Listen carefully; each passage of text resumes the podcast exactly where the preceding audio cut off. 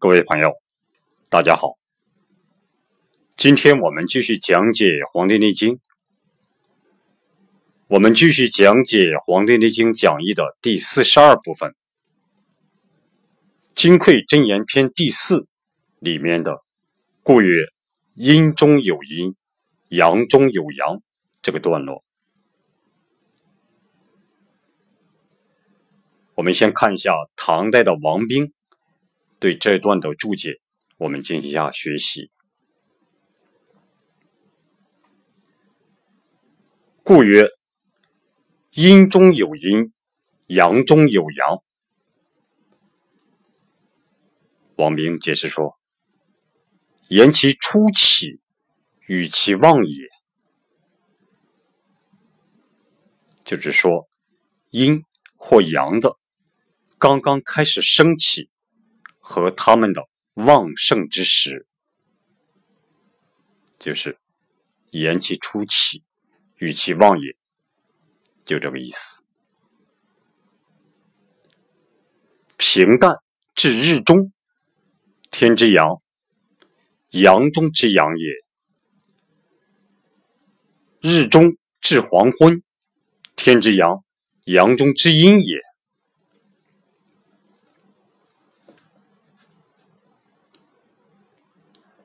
王明章解释：日中阳盛，故曰阳中之阳；黄昏阴盛，故曰阳中之阴。阳气主昼，故平淡之黄昏，皆为天之阳，而中复有阴阳之说耳。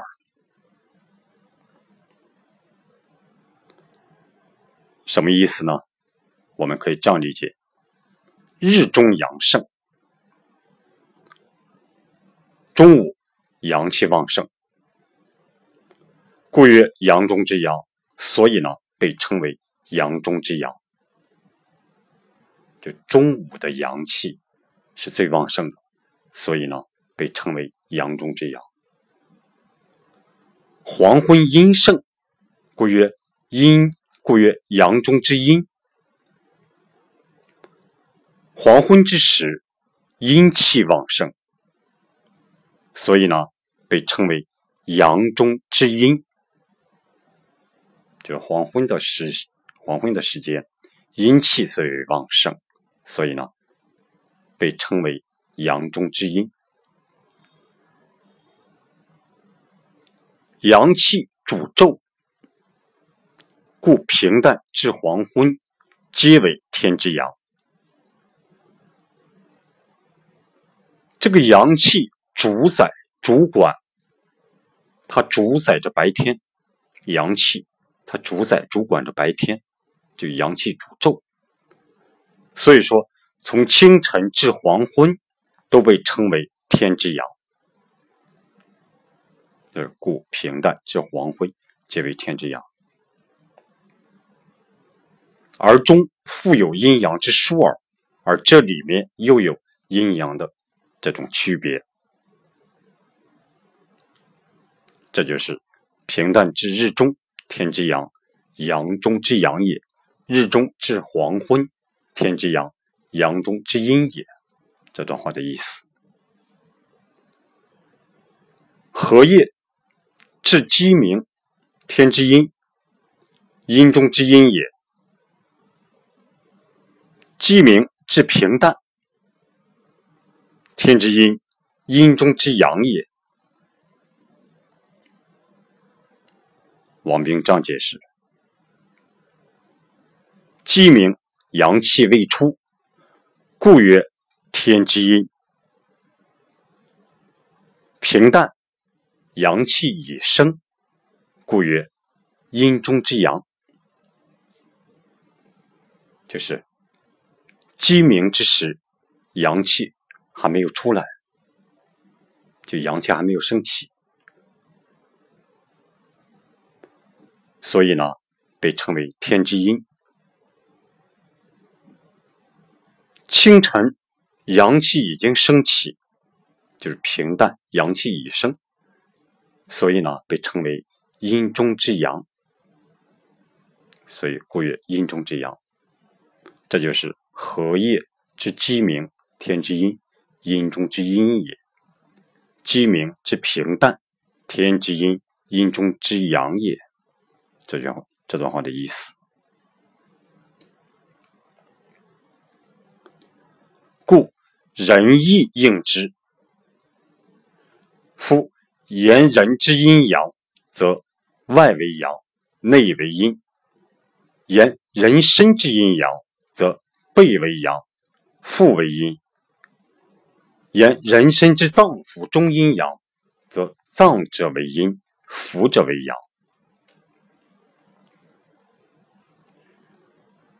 王冰这样解释：脏，物，这个脏为。五神脏，腑为六化腑。这个脏，五脏的脏，王明说就是被称为五神脏。就前几篇我们学的五神藏，这个五脏、五神脏就是心、肝、脾、肺、肾。这就是说，五脏、五神脏就是心、肝、脾、肺、肾。腑六腑为六化腑，就是这六个传化之腑，它起这种传输、转化作用的啊。这个六腑就是胃、大肠、小肠、胆、膀胱、三焦，这个六腑。《内经》下一句。肝、心、脾、肺、肾五脏皆为阴，胆、胃、大肠、小肠、膀胱、三焦、六腑皆为阳。王冰说：“《灵枢经》曰：‘三焦者，上合于手心主。’又曰：‘足三焦者，太阳之别名也。’”正理论曰：三焦者，有名无形，上合于上合于手心主，下合右肾，主液道助气，名为湿者也。这王斌他说，这个《灵枢经》里面他讲说，三焦上合于手心主，就像在上面。和手少阳经相合，三焦啊，在上面和上合于手少阳经。又说足三焦者，就是足三焦，太阳之别名也，就是足太阳膀胱经的这种别名。正理论曰：三焦者，有名无形，就是正理论它里面讲。这个三焦有名字，但是呢，它没有形体。上合于手心主，在上面，它和手少阳手少阳经相合；下合右肾，在下面和右这个右右侧这个肾相合，主管这个液道助气，它主管着啊这种液道的这个各种气，名为湿者也，被称为湿者。这就是王冰解释的：肝、心、脾、肺、肾五脏皆为阴，胃、胆、大肠、小肠、膀胱、三焦、六腑皆为阳。这句话的意思。《内经》下一句：所以欲知阴中之阴，阳中之阳者何也？为冬病在阴，夏病在阳。春病在阴，秋病在阳，皆视其所在为失真实也。故背为阳，阳中之阳，心也。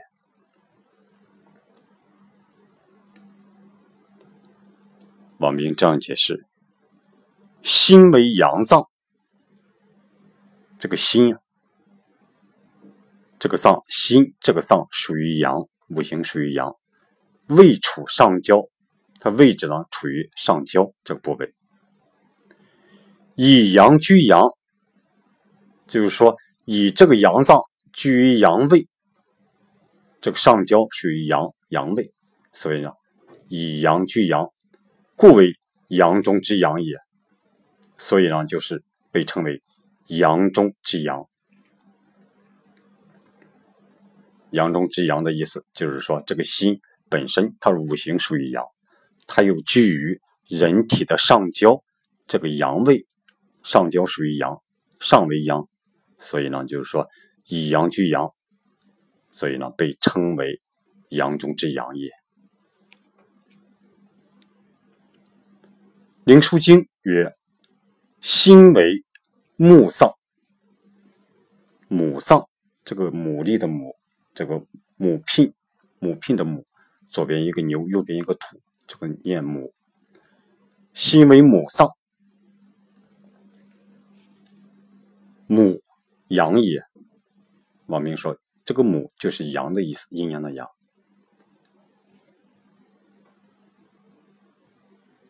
这个母，我们可以理解为，它就是雄性的鸟或兽，一指植物的这个雄株，与聘相对，与聘相对，所以。”这就讲《灵枢经》里面讲心为这个母脏，就是这个母就是阳的意思，心为这种阳脏的五行属阳。《内经》下一句：背为阳，阳中之阴，肺也。我明章解释：肺为阴脏，位处上焦。以阴居阳，故为阳中之阴也。《灵枢经》曰：“肺为聘脏，聘阴也。”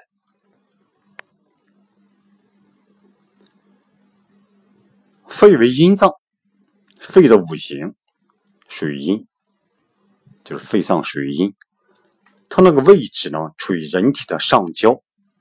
上焦，我们刚才讲了，上焦属于阳位。在上啊，上焦属于阳位，以阴居阳，就是阴居于阳位，故为阳中之阴也，所以被称为阳中之阴。肺为阴，五行它属于阴，它呢这个阴阴脏，它居于人体的这个上焦，居人体的这个阳位，所以呢这就是以阴居阳。所以被称为阳中之阴也。《灵枢经》里面讲，肺为聘脏，这个聘与刚才讲的这个母是相对的。这个聘是阴也，就是阴的阴阳的这个阴。聘我们可以这样理解，就是其多用来指鸟兽的雌性，比如聘牛、聘羊等。这就是“背为阳，阳中之阴，肺也”这句话的意思。腹为阴，阴中之阴，肾也。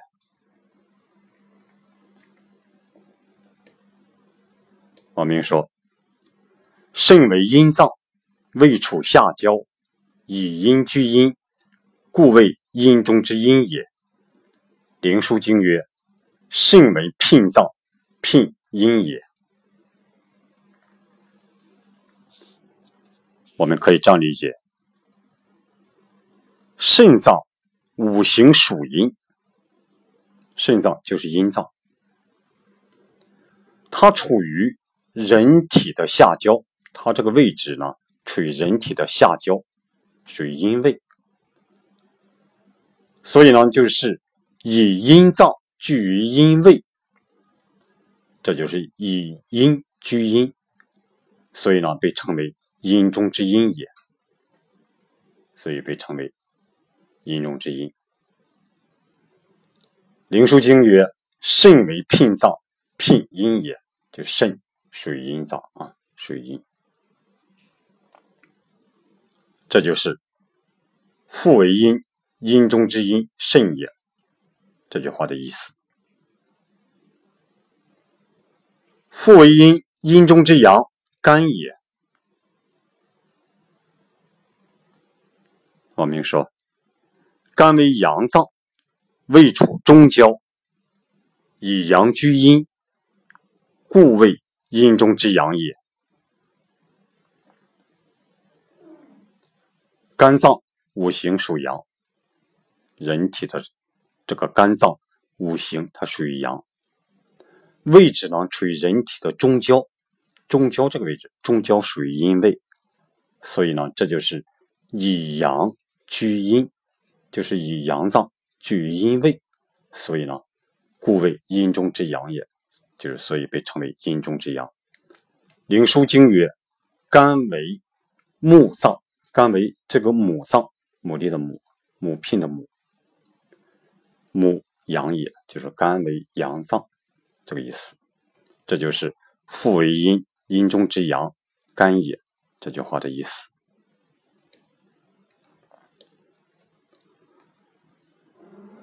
父为阴，阴中之至阴，脾也。王明说：“脾为阴脏，位处中焦，以太阴居，以太阴居阴，故为阴中之至阴也。”灵枢经曰：“脾为聘脏，聘阴也。”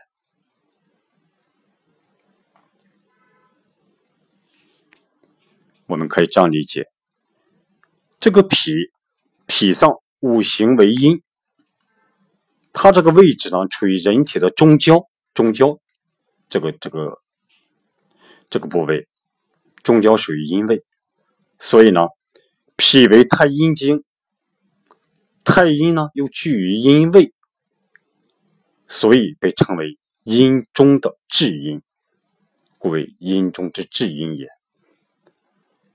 所以被称为阴中的至阴。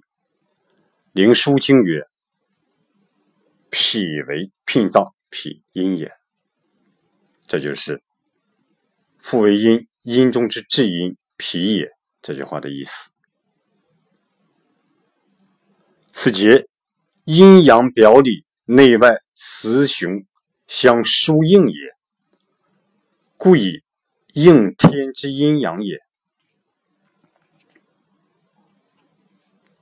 王明说：“以其气象参合，故能上应于天。就是通过对人体气象的综合观察，所以呢，能够得知人和上天是相应的。就是以其气象参合，故能上应于天。这就是。”此即阴阳表里，内外雌雄相疏应也，故以应天之阴阳也。这句话的意思，这就是唐代的王冰对这段话的注解。我们再看一下明代的张介宾对这对这段话的注解。故曰：阴中有阴，阳中有阳。张介宾这样解释：“故曰隐此也。既言阴矣，而阴中又有阴；既言阳矣，而阳中又有阳。此阴阳之道，所以无穷。有如下文云者。”什么意思呢？我们可以这样理解：“故曰隐此也。”就是故曰是引导词，既言阴矣，就是既然说阴，而阴中含有阴；既然说阳，而阳中又有阳，这就是阴阳之道。所以呢，无有穷尽。这就此阴阳之道，所以无穷。这就阴阳之道，所以它没有穷尽。就好比下面所讲的，下面讲哈，平淡之日中，天之阳，阳中之阳也；日中至黄昏，天之阳，阳中之阴也；荷叶之鸡鸣，天之阴，阴中之阴也；鸡鸣之平淡，天之阴，阴中之阳也。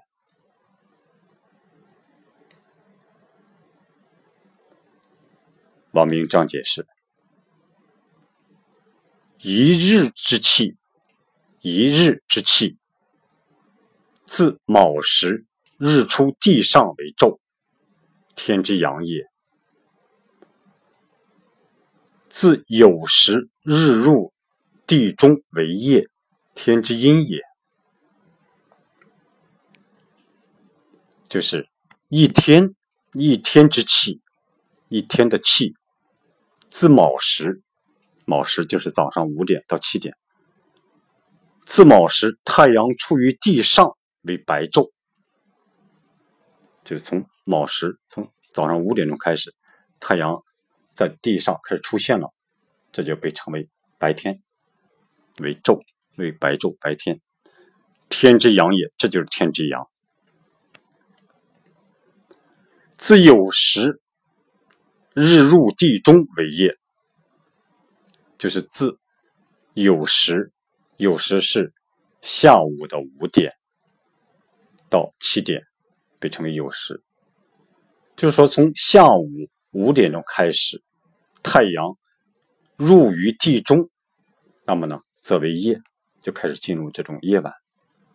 天之阴也，这就是天之阴。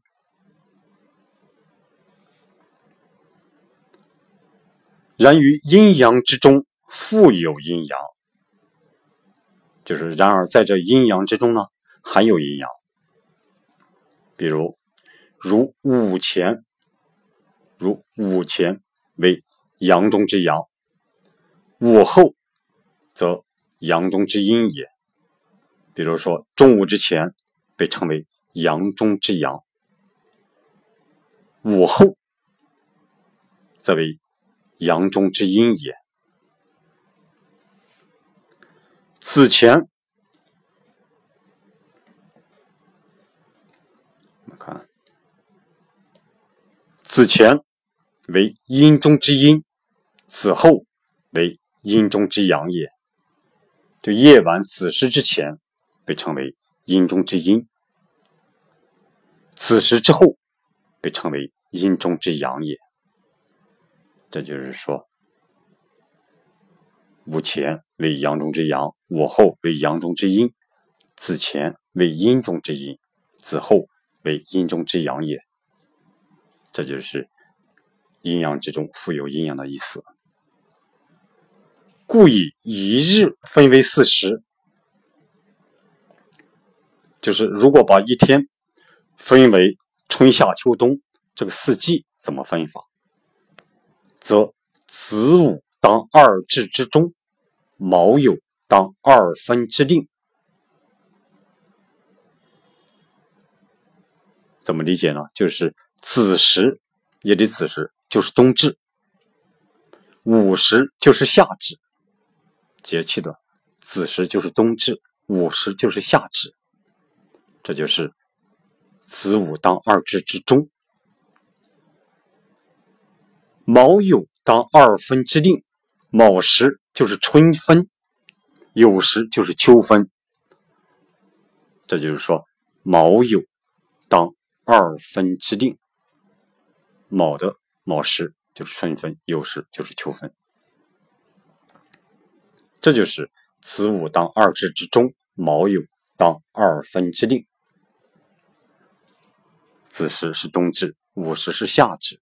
卯时是春分，酉时是秋分，这样一天之内的春夏秋冬就产生了。日出为春，日中为夏，日入为秋，夜半为冬也。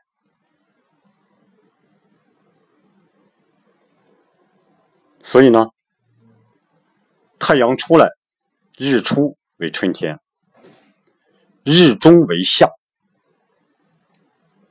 在中午时分为夏天，日入为秋，太阳落山了，为秋天；夜半为冬，啊，进入这种夜半时分就成为冬天。这就是日出为春，日中为夏，日入为秋，夜半为冬。所以这就是平淡之日中，天之阳，阳中之阳也；日中之黄昏，天之阳，阳中之阴也；荷叶之鸡鸣，天之阴，阴中之阴也；鸡鸣之平淡，天之阴，阴中之阳也。啊，这段话的意思。故人亦应之。张杰斌讲。人之阴阳亦与一日四时之气同，就人的阴阳也和一日之内有春夏秋冬四时之气的变化是一样的。就人的阴阳啊，和这种一天之内春夏秋冬有这个四时之气的变化是一样的。故子后则气生。午后则气降，子后则阳盛，午后则阳衰矣。就所以呢，子时之后，夜里子时之后，那么呢，阳气开始上升。中午午后，那么阳气呢就开始收敛下降，就是子后则气升，午后则气降。夜里子时以后呢，阳气逐渐旺盛；中午以后呢，那么阳气呢就开始逐渐衰弱。这就是子后则阳阳盛，午后则阳衰矣。所以这就是“故人亦应之”这句话的意思。夫言人夫。言人之阴阳，则外为阳，内为阴。张金斌说：“以表里言，就是从表和里来讲，就讲人身之阴阳，外为阳，内为阴。言人身之阴阳，人身之阴阳，则背为阳，腹为阴。这就是说，张建斌讲以前后言，就是从前。”和从前和后来讲，这个阴阳。言人身之脏腑中阴阳，则脏为阴，腑腑者为阳。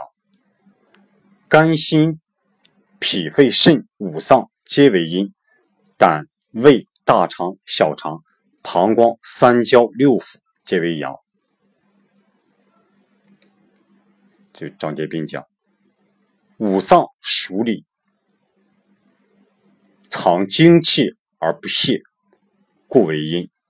就人体的五脏属于内里，它呢贮藏精气而不泄露，藏气、藏精气而不泄，就是它储藏、贮藏精气而不泄露，所以呢，故为阴，所以它为阴。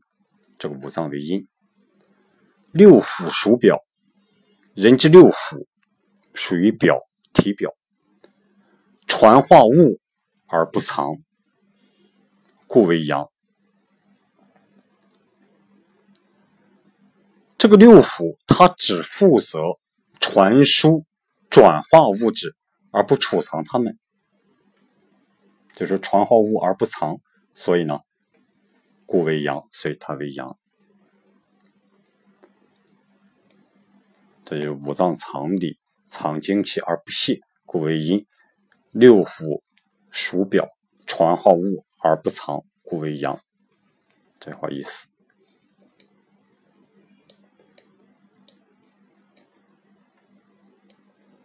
所以，欲知阴中之阴，阳中之阳者何也？为冬病在阴，夏病在阳，秋病在阴，春病在阴。秋病在阳，皆视其所在为失真实也。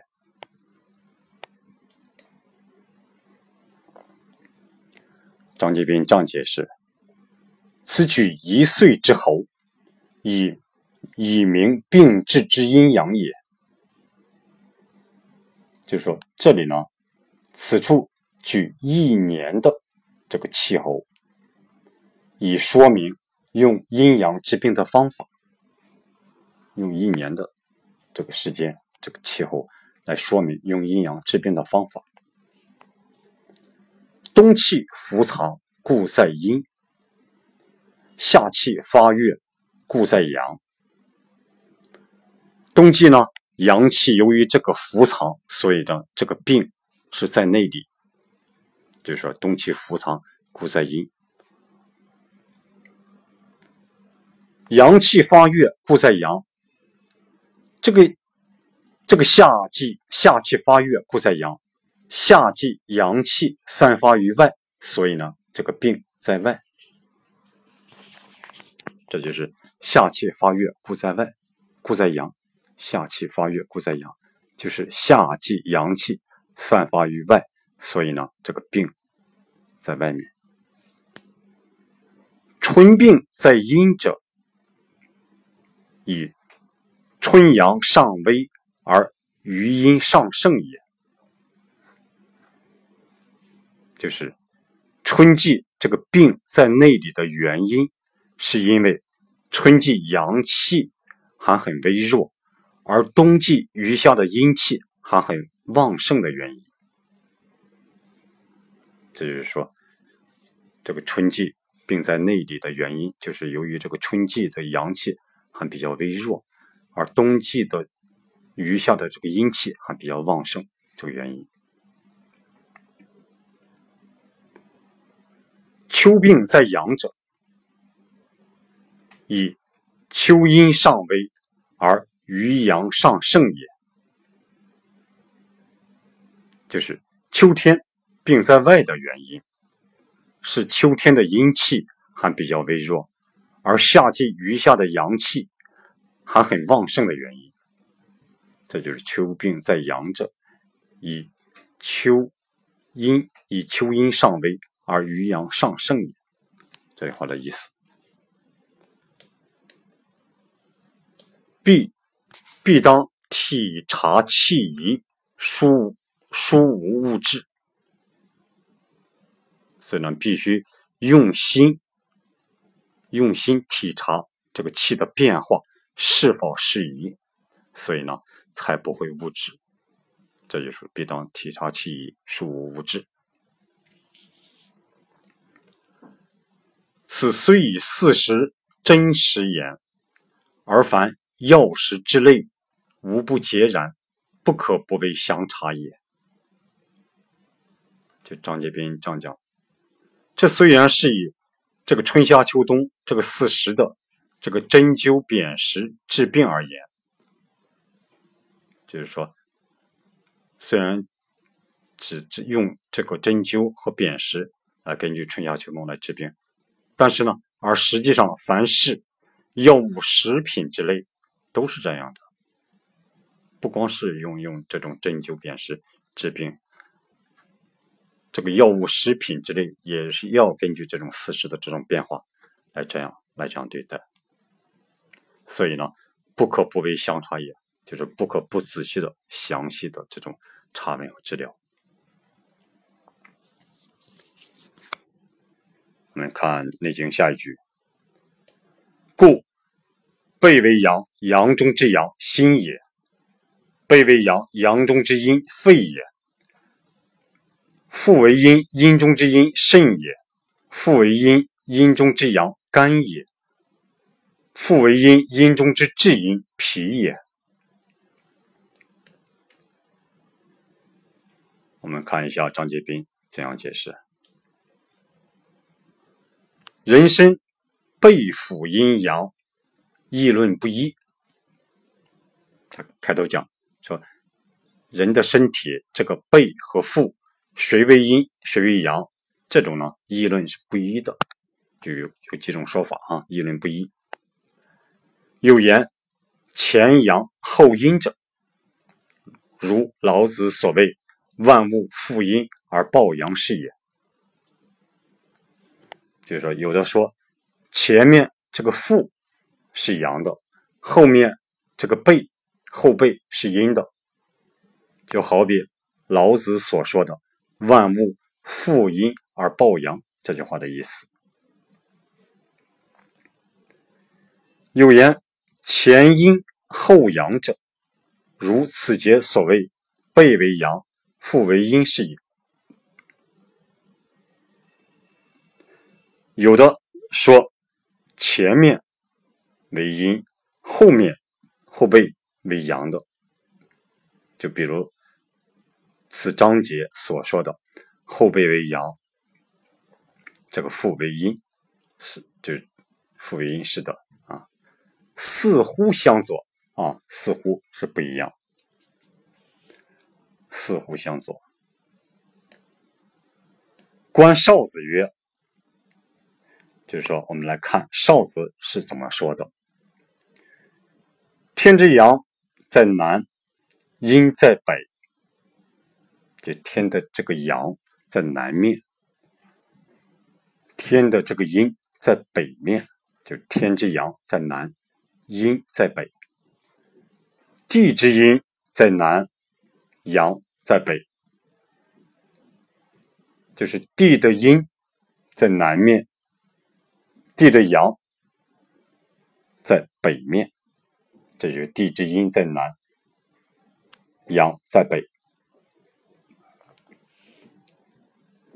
天阳在南，故日处之；地刚在北，故山处之。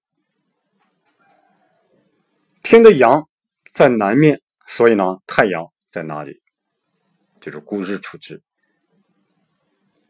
地的阳在北面，所以呢，山在那里？这就说，地刚在北，故山处之。所以，地高西北，天高东南。就是所以讲呢，这个地，这个地在西北方它高，天在东南方高。这就是说，这地高西北，天高东南。然则老子所言言天之象，故人之耳目口鼻动于前，所以应天阳面南也。什么意思？就是说，就像老子所说的那样，天之象，天的这个象，言天之象。如果讲这个天的象，那么人的耳朵、眼睛、嘴、鼻子在前面，它它在用在动，所以在人体的前面，所以呢，它对应天的南面，它为阳，所以它对应天的南面，它为阳。本经所言言地之象，故人之。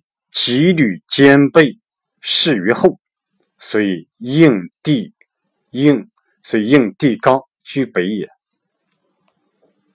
就像本经所说的，地这个象讲地这个这个象的时候，所以呢，对对应人的这种吉履兼备，它稳固的立于身后，所以人之纪律兼备。这种适于后，就是稳固的立于身后，所以呢，它对应，它对应这个地的阳刚居于北方，居于北，就是人的这种，这对应，如果人人的这种耳朵、眼睛、嘴和鼻子啊，它在前面，它和天的这种阳相对应。这个人的后背，肌履后背，它立于身后，所以它和地的这个这个阳相对应。身以形体言之，本为地象，故背为阳，腹为阴，而阳经行于背，阴经行于腹也。就是说，另外以形体而言。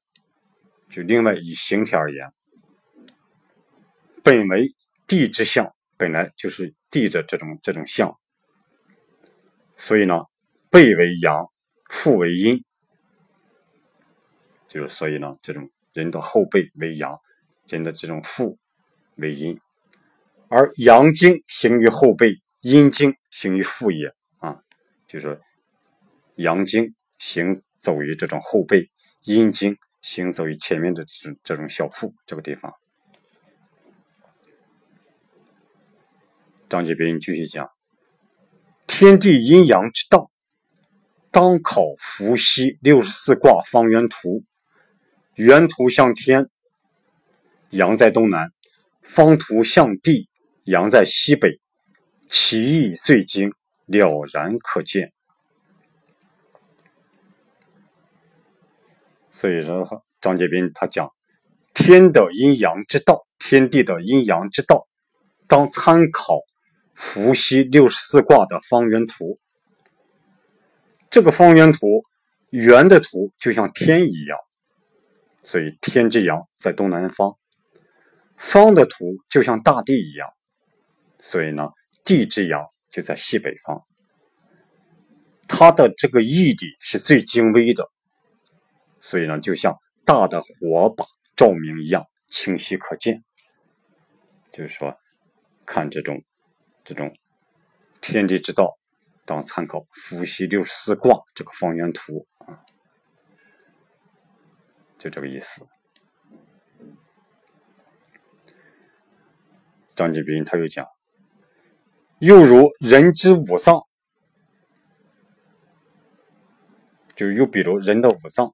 心肝脾肺肾，人的五脏，何以心肺为背之阳？就是为什么这个心和肺在背，它为阳呢？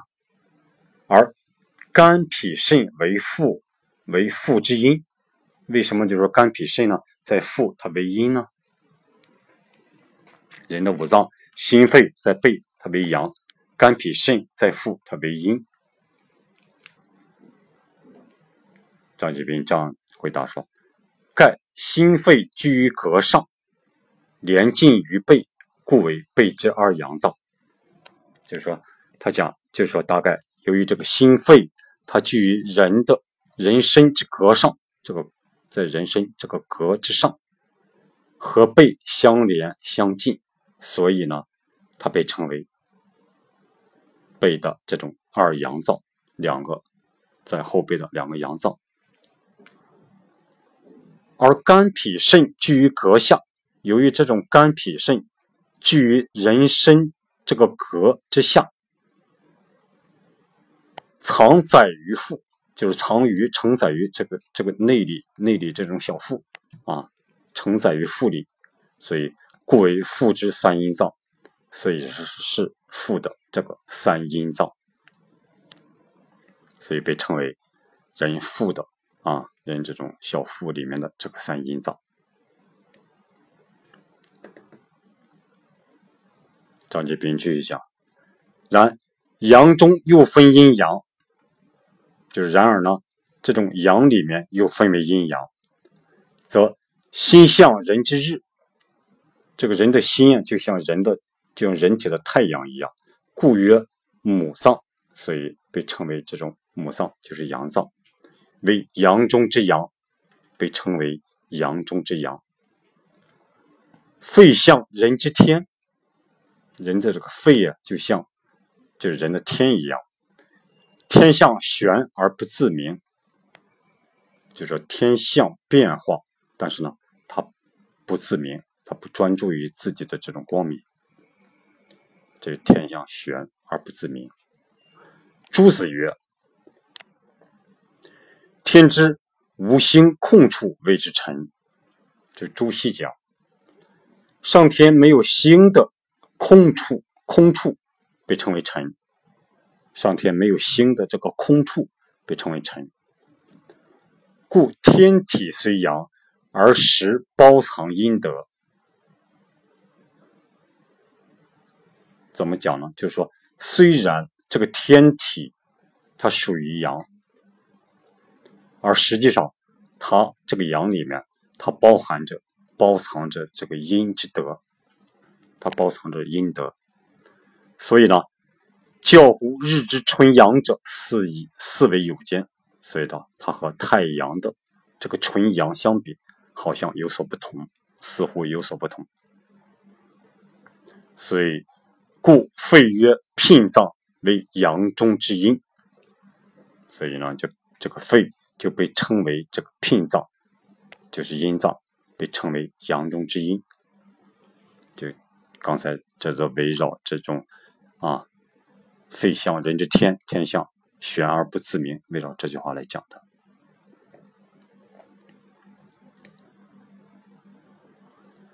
若阴中又分阴阳，刚才讲阳中分阴阳，现在又讲阴中又分阴阳。那么呢，则肾属人之水，故曰牝脏，阴中之阴也。就是说，如果阴中又分阴阳的话，那么人体这个肾脏就属于属于水，所以呢，说牝脏，就是说故曰牝脏，所以被称为牝脏，阴中之阴也，它被称为阴中之阴。所以说。这阴中又分阴阳，这个这个肾属于这种阴中之阴。肝属人之木，木火同气，故曰母脏，阴中之阳也。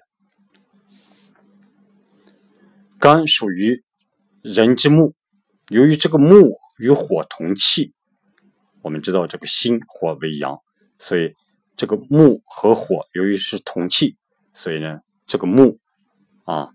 也被可也被称为这种母脏，就是说属于阳脏，这就是阴中之阳，就是阴中之阳的意思。就是说，肝属人之木，木火同气，故曰母脏，阴中之阳也。这个脾，脾属人之土，其体向地，故曰聘脏。为阴中之至阴也。张继斌张解释：这个脾属于属于人之土，这个脾啊，在人，在属于土，其体法向于地，他的身体法向于地，所以说是聘脏，所以呢它就是阴脏，是阴中的至阴，属于阴中之至阴。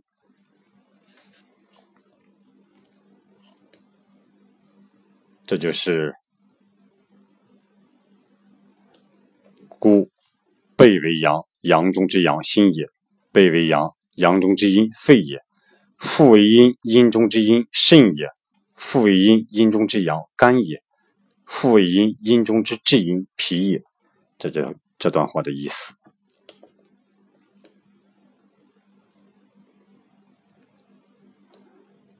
此节阴阳表里。内外雌雄相疏应也，故以应天之阴阳也。张节斌这样解释：雌雄即母，即牝母之位。